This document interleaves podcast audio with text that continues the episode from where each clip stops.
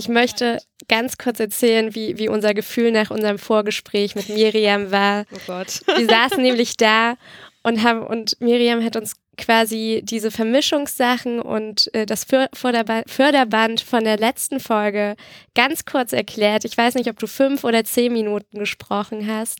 Und Ronja und ich saßen danach da und waren so, oh Gott, wir haben jetzt, wir haben jetzt so Oh, das tut fünf oder, oder sechs Folgen. Nein, überhaupt nicht schlimm. Aber wir, waren so, wir haben so sechs Folgen gemacht und du hast, die alle so eine halbe Stunde dauern. Und du hast so zehn Minuten gesprochen und wir waren so, das waren so viele Informationen, die haben wir in einem Jahr nicht zusammen.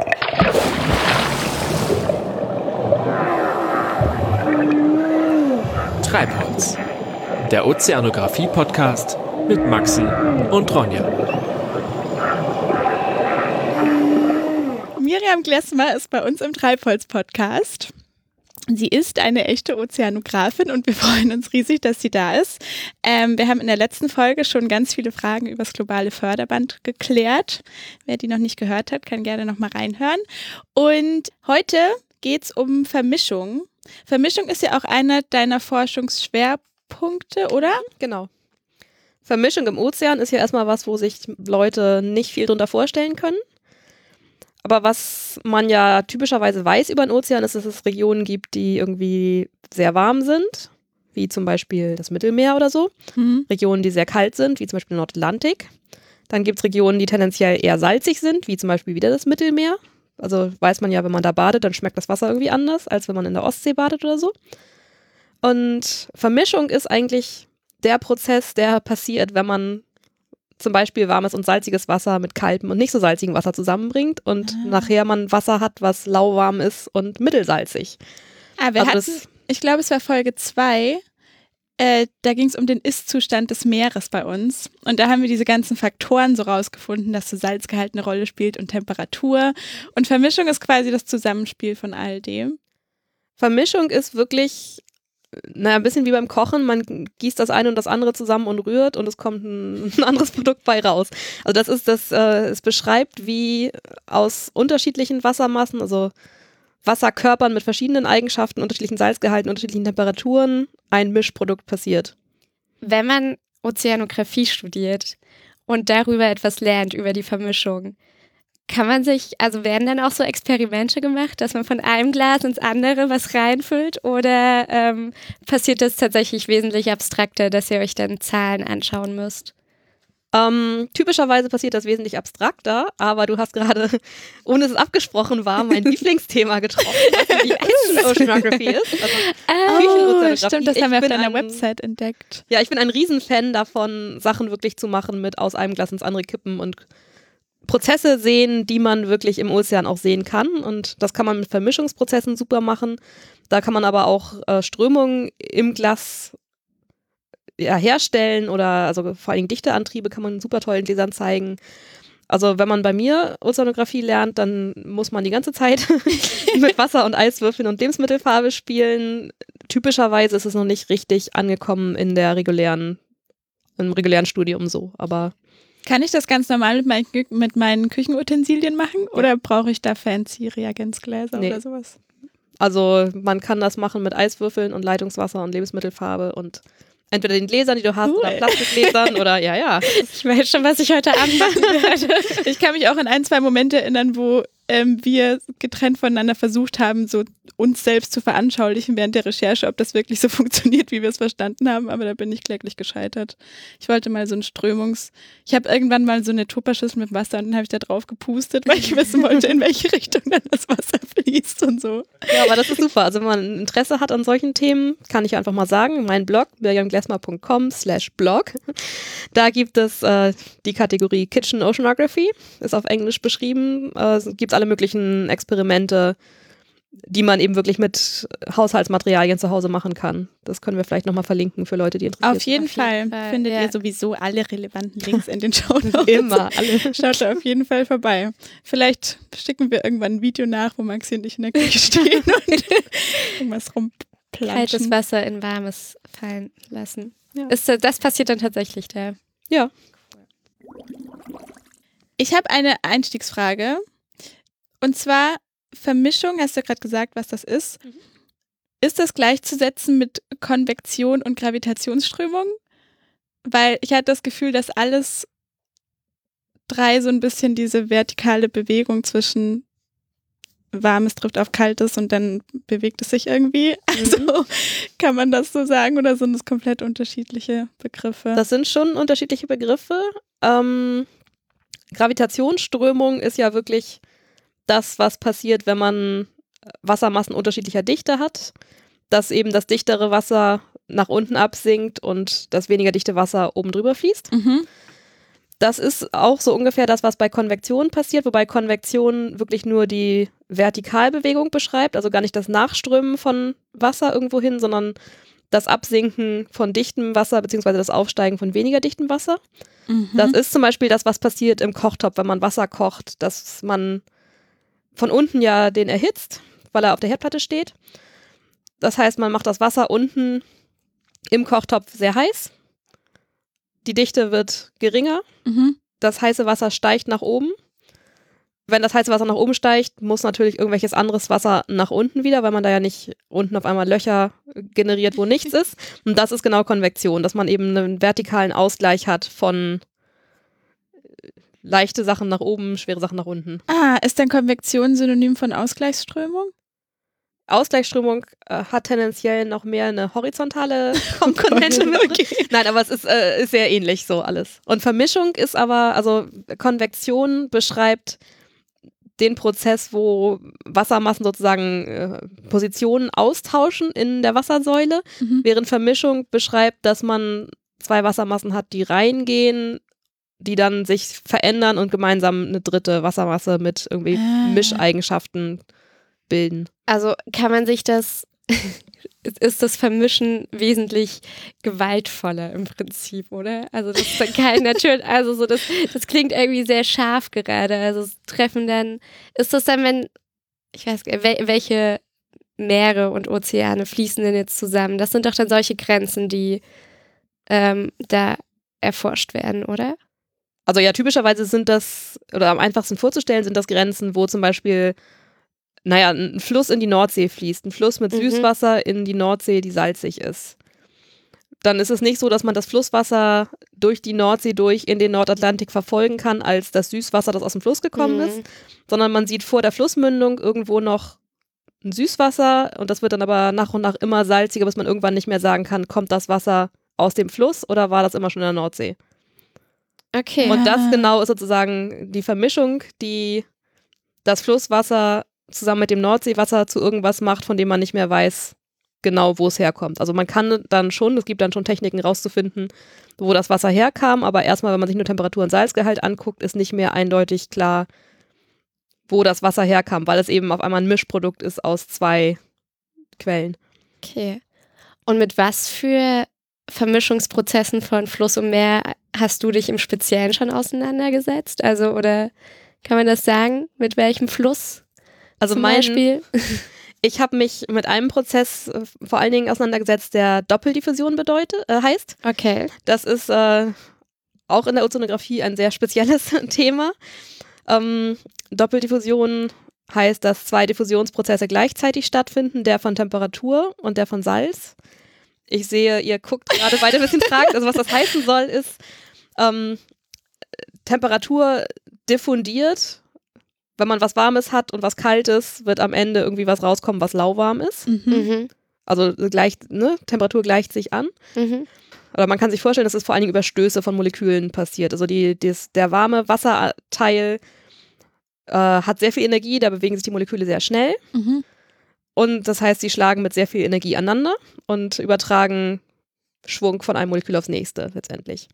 Im Kalten bewegen sich die Moleküle sehr viel langsamer. Und wenn man dann jetzt eben die nebeneinander packt oder übereinander, dann schlagen die heißen Moleküle an die kalten Moleküle und diese Schläge pflanzen sich sozusagen fort. Und auf die Art und Weise findet ein Energietransfer statt zwischen dem warmen und dem kalten Wasser und am Ende ist beides ungefähr gleich energetisch, das heißt, es hat die gleiche Temperatur. Ah. Das ist der Diffusionsprozess für die Temperatur. Mhm. Für Salz ist es ein bisschen anders. Wenn man salziges Wasser hat und Süßwasser, also nicht salziges Wasser, Süßwasser klingt ja immer erstmal ein bisschen verwirrend, aber also soll heißen nicht salziges Mhm. Wasser Also Flusswasser zum Beispiel. oder Leitungswasser. Oder mhm. Dann ähm, haben wir eben in dem Salzwasser die Salzionen drin. Also Moleküle, die anders sind als Wassermoleküle, Salzionen.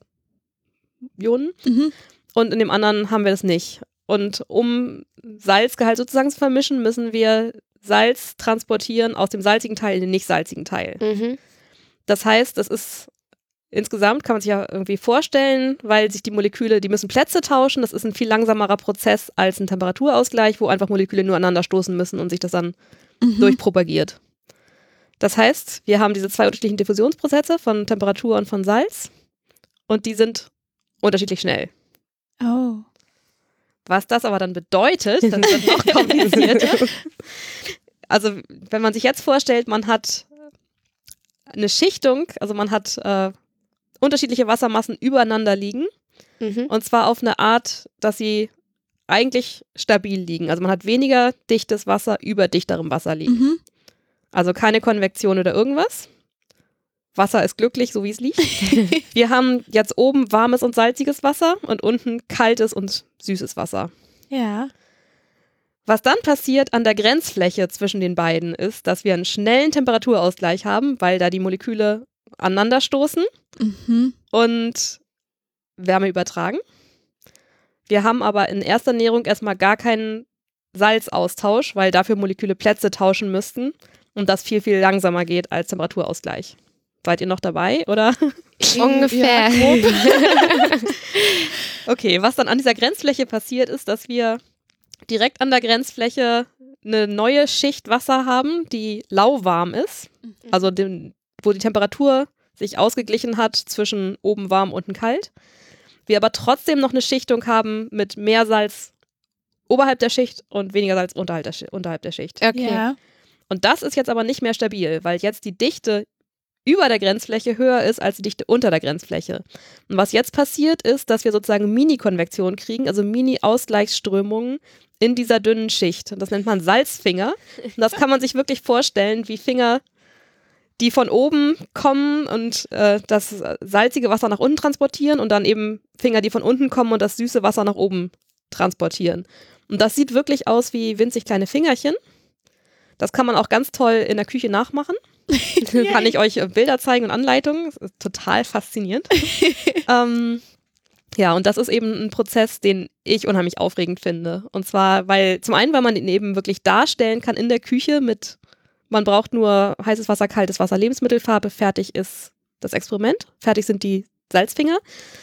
Ähm, also das sind, das sind winzig kleine Fingerchen. Trotzdem, wenn man die einbaut in ein Ozeanmodell und sich anguckt, was ist denn der Einfluss von diesem Prozess auf den globalen Ozean, kann man trotzdem sehen, dass es einen Einfluss hat eben darauf, wie sich Wassermassen vermischen. Und nicht nur darauf, sondern auch, wenn sich Wassermassen vermischen, vermischen sie ja nicht nur Temperatur und Salz, sondern zum Beispiel auch Nährstoffe sind ja nicht gleichmäßig verteilt im Ozean. Mhm. Die vermischen wir durch diesen Prozess auch. Und es gibt Regionen im Ozean, wo eigentlich ganz wenige Nährstoffe an der Oberfläche sind. Das heißt, es kann ganz wenig Plankton wachsen, weil einfach nichts da ist, was es fressen könnte. Wo dann aber durch doppeldiffusive Prozesse, durch Salzfinger Nährstoffe nach oben gebracht werden. Und dann eben, wenn man Modellläufe vergleicht, wo dieser Prozess drin ist, mit welchen, wo es nicht drin ist, deutlich mehr Plankton wachsen kann in, in den Modellsimulationen, wo eben dieser Prozess drin ist. Hab Aber ich euch verloren gerade? Nee, aber ich finde, sorry, ähm, als du vorhin gesagt hast, man stellt sich vor, dass das Wasser erstmal so glücklich ist, Ja. ähm, gibt's, also wann passiert das im Meer? Weil es ist doch, sind doch immer irgendwelche Prozesse Mhm. am Laufen. Oder gibt es tatsächlich mal so einen Punkt, wo da einfach mal Stillstand und dann sind es zwei stille Wasserschichten übereinander, dass sich überhaupt so eine Grenzschicht bilden kann. Das finde ich irgendwie eine schwierige Vorstellung, weil wir Ja. reden die und dann kommt Wind und dann Ja. kommt die Corioliskraft und dann Also die Grenzschichten, die sich bilden, also zum Beispiel eine Grenzschicht, wo man das sehr schön sieht, an, an der ähm, Salzfingering, wie immer das auf Deutsch dann heißt, Saltfingering auf Englisch, wo Salzfinger stattfinden, äh, ist der Mittelmeerausstrom. Also aus dem Mittelmeer kommt relativ warmes, relativ salziges Wasser rausgeströmt. Und da strömt aber nicht an der Oberfläche raus, sondern das strömt in ein paar hundert Metern Tiefe raus. Das heißt, da drüber ist irgendwelches Wasser im Atlantik, darunter mhm. ist irgendwelches Atlantikwasser und irgendwo in der mittleren Tiefe strömt dieses warme, salzige Wasser rein. Und an der Unterschicht von diesem Einstrom haben wir eben genau die Bedingungen, die wir brauchen, mit warmem, salzigem Wasser über kaltem und frischem Wasser. Oh. Und an der Grenzfläche bilden sich dann Salzfinger. Und dadurch, dass immer Wasser aus dem Mittelmeer nachkommt, es wird diese Grenzfläche sozusagen immer wieder neu erzeugt. Mhm. Und es bleibt eben immer dieses Potenzial erhalten für Vermischung durch Salzfinger. Macht das Sinn? Ja, ja. das macht Sinn. Aber das ist ja dann auch, wenn du das jetzt mit Lebensmittelfarbe mhm. zu, äh, darstellst. Wie lange ist sowas dann sichtbar? Das ist doch dann bestimmt auch nicht lange sichtbar, oder? Also in typischerweise ist das schon irgendwie, weiß nicht, mehrere Minuten, zehn Minuten okay. Größenordnung sichtbar. Wobei man im, wenn man das in, mit Lebensfarbe, Lebensmittelfarbe macht, äh, man sehr viel krassere Bedingungen typischerweise schafft als im Ozean. Also im Ozean sind Temperaturunterschiede, weiß nicht, Zehntel Grad, also sind, sind sehr gering letztendlich und auch die Salzgehaltsunterschiede sind nicht groß. Mhm. Wenn man das im Experiment in der Küche macht, macht man oder mache ich typischerweise Wasser, was gerade noch so warm ist, dass ich es anfassen mag und Wasser, was so kalt ist, wie es aus der Leitung kommt. Einfach um auch schnell was zeigen zu können ja. und, und deutlich was zeigen zu können. Und außerdem, weil ich zu faul bin, genau auszumessen, welche Temperaturen es haben sollte und wie viel Salz und so, weil das ist einfach dann, muss man halt sehr genau arbeiten, da bin ich ein bisschen faul für. und ne, wenn es auch anders funktioniert. Also dementsprechend ist es nicht eine, eine ganz genaue Abbildung davon, wie es im Ozean passiert. Aber es ist, ähm, also im Ozean laufen die Prozesse langsamer ab, als sie ablaufen, wenn man da mit ganz krassen Gegensätzen reingeht, wie in der Küche. Die Salzfinger werden auch deutlich größer. Also ich meine, in, in der Küche sind sie ja beschränkt dadurch, dass mein Glas irgendwie eine Handspanne oder was hoch ist. Mhm. Können die gar nicht größer werden. Mhm. Im Ozean können die durchaus unter guten Bedingungen einen Meter oder irgendwas lang werden. Können über längere Zeiträume bestehen. Also es ist natürlich sehr, sehr schwer zu beobachten im Ozean sowas. Also man weiß nicht genau, bestehen die für Stunden ich meine, dann schwimmt ein Fisch durch und es ist wieder hin. So, also es ist, äh, man kann sehr schwer sagen, wie lange sie bestehen, aber sie bestehen auf jeden Fall, also über längere Zeiträume als in der Küche, wo dann einfach ein Glas letztendlich doch schnell durchmischt ist. Wow, also wir haben schon mal zwei Wörter der Folge heute gelernt. Doppeldiffusion und Salzfinger. Stimmt. Sehr schön. Sehr schöne Wörter.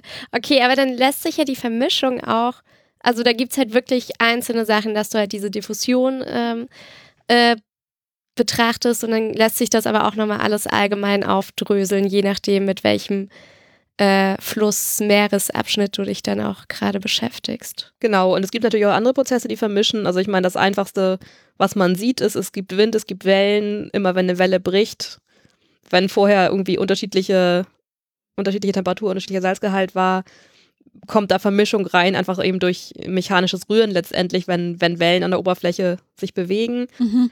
Oder durch Gezeitenströmungen wird Wasser irgendwo hingebracht, das reibt sich dann an irgendwelchen Küsten, da entstehen Eddies oder kleine Wirbel und die vermischen dann wieder, also es gibt äh, diverse oder Fische, die irgendwo durchschwimmen, haben letztendlich auch natürlich einen Effekt, also oder Schiffe, die über irgendwelche Grenzflächen fahren, also es gibt diverse Prozesse, die vermischen. Aber mein Lieblingsprozess ist eben die Doppelfusion. der, der komplizierte Prozess. Natürlich. Wir haben jetzt schon ganz viel über die Dichte geredet und das war auch eins, eine der ersten Dinge, die Maxi und ich so geklärt haben, ja. für uns zumindest so halbwegs. Ähm, was wir uns damals aber schon gefragt haben, ist, welche Rolle spielt eigentlich der Druck? Ja. Weil den haben wir jetzt so ein bisschen hinten runterfallen lassen, weil wir gemerkt haben, das verstehen wir irgendwie nicht so yeah. Und weil es sich doch viel immer um dieses diese Dreierbeziehung so zwischen Salzgehalt, Dichte und Temperatur gedreht hat. Mhm. Aber wo kommt der Druck denn jetzt rein? Ja. oh oh. nee, das ist, äh, ist eine sehr, sehr gute Frage. Also Druck ist sehr, sehr wichtig, wenn man wirklich tief einsteigen will in die Details. Ich glaube, wenn man nicht bis ins allerletzte Detail verstehen will, wie es funktioniert, kann man Druck erstmal vernachlässigen. Also Druck ist ja erstmal so, je tiefer man in den Ozean runtergeht, desto stärker wird der Druck, mhm. weil einfach immer mehr Wasser oben drauf liegt. So. Mhm. In erster Näherung kann man sagen, dass der Druck pro Meter ein Dezibar zunimmt. Also In 10 Meter Tiefe haben wir den gleichen Druck wie den Druck, den die ganze Atmosphäre auf, der, auf die Wasseroberfläche ausübt, Mhm. so über den Daumen. Aber also in erster Näherung nimmt der Druck linear mit der Dichte zu und wenn wir Messungen machen im Ozean, messen wir Druck mit und, und gucken auf den Druck ungefähr, um einfach zu wissen, in welcher Tiefe unser Instrument ist. Weil wir wissen, ein Dezibar ist ein Mhm. Meter, 10 Dezibar sind 10 Meter. Damit hat man ein, ein ganz gutes Maß dafür, wie, wie tief ist unser Instrument, wo, wo befinden wir uns irgendwo so im Ozean. Der Ozean ist aber natürlich sehr tief. Also wir haben eine mittlere Tiefe von irgendwas wie vier Kilometer. Wir haben im Marianengraben irgendwas wie fast zwölf Kilometer oder so. Mhm. Irgendwo ist dann der Punkt, wo es wichtig ist, also wo man nicht mehr genau sagen kann, oh ja, wir sind jetzt in 150 Meter Tiefe. Das heißt, wir haben genau den Druck von 150 Dezibar oder so. Mhm. Ähm, irgendwo äh, sind dann darüber natürlich unterschiedliche Dichten. Das heißt, es ist nicht mehr, die, die die Beziehung äh, stimmt nicht mehr ganz genau. Wenn man jetzt ganz genaue Messungen haben will und ganz genau wissen muss, wo man ist, dann muss man anfangen, mit, mit Druck äh, genau nachzudenken und auch zu gucken, ja, referenziert man auf Druck oder auf Tiefe oder tralala, aber ich glaube, das ist eigentlich an dieser Stelle für euch überhaupt nicht relevant. Also das ist wirklich nur relevant, wenn man wirklich ganz genaue Messungen haben will und Ja, Das heißt, es passiert schon mal, dass du das auch einfach mal vernachlässigst, den Ja. Druck? Aber dann ist ja der Druck tatsächlich auch größtenteils erstmal nur ein Richtwert, worüber man halt jetzt sowas wie eine Tiefe bestimmt und äh, der jetzt aber für die anderen Berechnungen, also andere Berechnungen, welche jetzt blöd, aber jetzt ja, dass ihr das dann halt auch weglasst und dann Dichte und Temperatur und Salz schon den Schwerpunkt bilden. ja, also wenn man wirklich in der Forschung ist, dann kann man es nicht weglassen. Ja, Aber wenn man so auf der Ebene von globalem Förderband oder Golfstrom oder so über Ozeanographie redet, dann ist der Druck eigentlich egal. ja. das ist gut. Okay, aber wir haben witzigerweise, hast, du's- hast du, glaube ich, unsere Frage gerade eben auch schon beantwortet, die unsere nächste Frage ist. Ähm, du hast nämlich vom Bar gesprochen Genau, und das ist vielleicht Bar. unwichtig, aber uns war das, für uns war das äh, äh, kurzzeitig ein, ein großes Thema und zwar sind wir auf Bar und Pascal als Druckeinheiten gestoßen. Ist, jetzt, ist das jetzt äh, ländertechnisch abhängig, wer mit was lieber rechnet, wie man das gelernt bekommt? Oder ist Bar tatsächlich eine, eher die Einheit, mit der man rechnet? Ähm, rechnen würde man wahrscheinlich in Pascal, weil das die SI-Einheit ist, also die internationale Einheit, die Ah. eben sich zurück zu, also SI-Einheiten sind ja die, die zurückzuführen sind auf diese Grundeinheiten wie Meter und Sekunde und also die, die ganz grundlegenden. Mhm. Also das ist die korrekteste Einheit im Sinne von, mit der man am einfachsten rechnen kann, weil sie am einfachsten umzurechnen ist in andere Größen.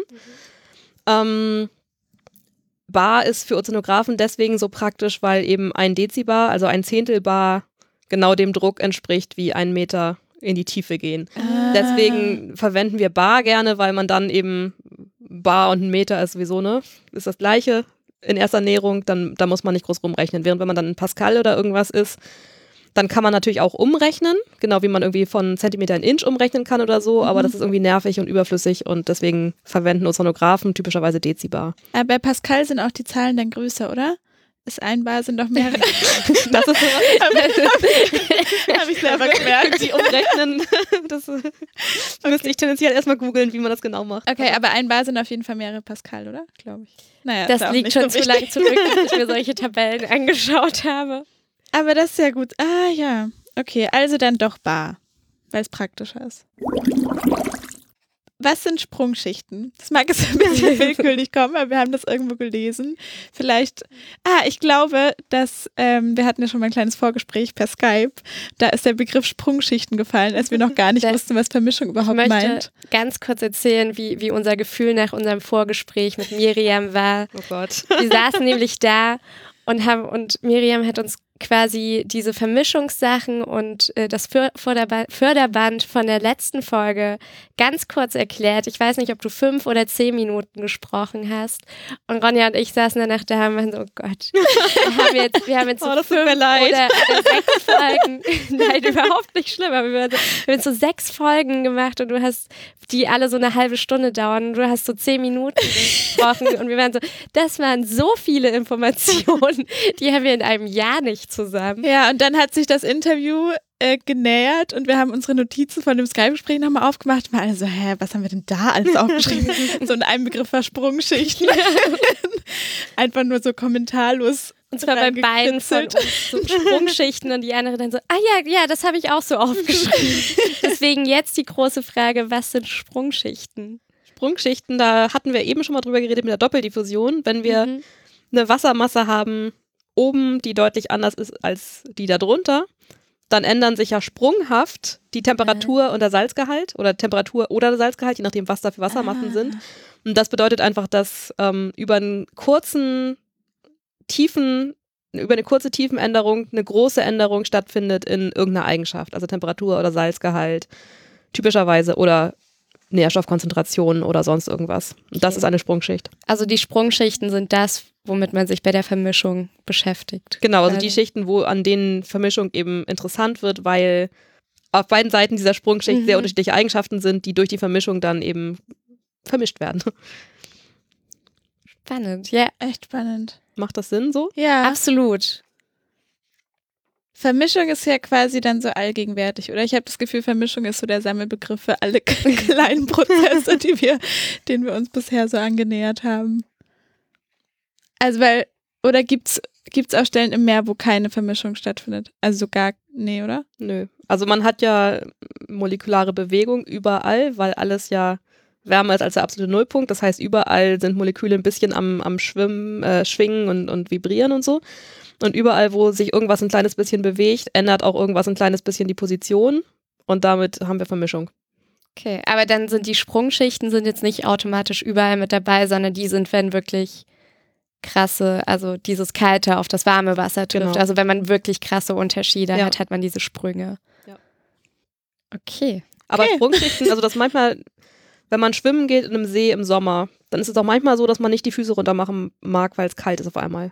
Habt ihr das mal? Mhm. Ja, ja. Dann seid ihr mit den Füßen durch die Sprungschicht und seid von dem warmen Oberflächenwasser im kalten Wasser drunter.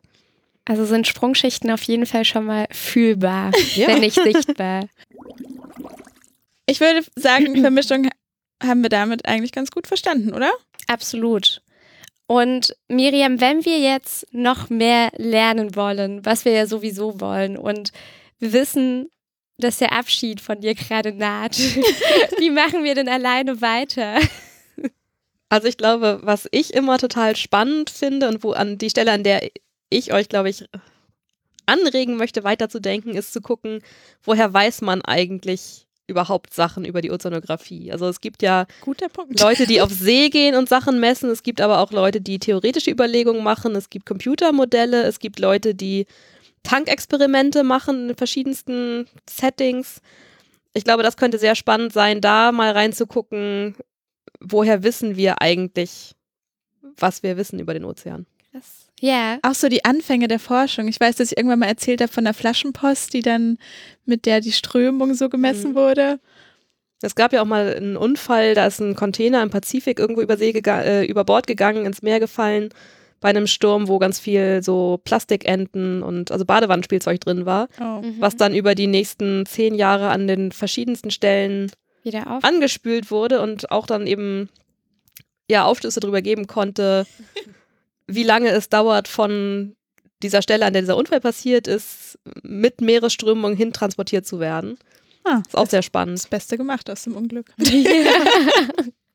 Das, nein, aber auch eigentlich voll interessant, einfach zu sagen, also wir haben jetzt einfach sehr naiv quasi mit, dem, mit der Thematik Ozeanografie angefangen und einfach mal zu schauen, wie sich andere beziehungsweise Ozeanographen tatsächlich mit der Thematik auseinandersetzen und wie da die Ansätze sind. Ist eigentlich ganz, ganz clever. Ja, ist gut. Danke für den neuen Denkanstoß.